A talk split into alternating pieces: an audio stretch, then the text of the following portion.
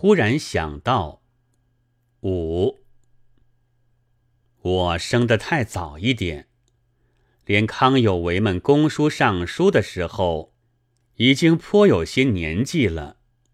政变之后，有族中的所谓长辈也者教诲我说，康有为是想篡位，所以他的名字叫有为。有者富有天下，为者贵为天子也，非图谋不轨而何。我想，诚然，可恶的很。长辈的训诲与我是这样的有利，所以我也很遵从读书人家的家教，屏息低头，毫不敢轻举妄动。两眼下视黄泉，看天就是傲慢，满脸装出死相，说笑就是放肆。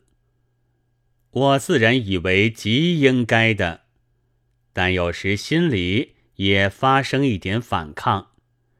新的反抗那时还不算什么犯罪，似乎诛心之虑倒不及现在之严。但这新的反抗，也还是大人们引坏的，因为他们自己就常常随便大说大笑，而单是禁止孩子。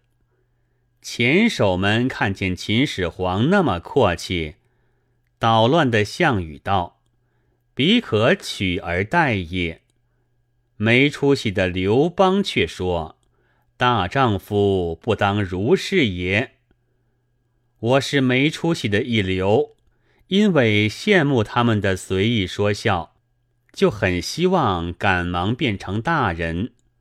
虽然此外也还有别种的原因。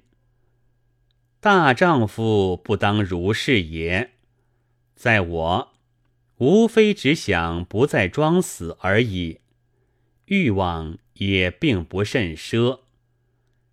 现在可喜。我已经大了，这大概是谁也不能否认的吧。无论用了怎样古怪的逻辑，我于是就抛了死相，放心说笑起来，而不易立刻又碰了正经人的钉子，说是使他们失望了。我自然是知道的，先前是老人们的世界。现在是少年们的世界了，但竟不料治世的人们虽异，而其禁止说笑也则同。那么我的死相也还得装下去，装下去，死而后已，岂不痛哉？我于是又恨我生得太迟一点，何不早生二十年？赶上那大人还准说笑的时候，真是我生不沉。正当可诅咒的时候，活在可诅咒的地方了。约翰米尔说：“专制使人们变成冷嘲，我们却天下太平，连冷嘲也没有。”我想。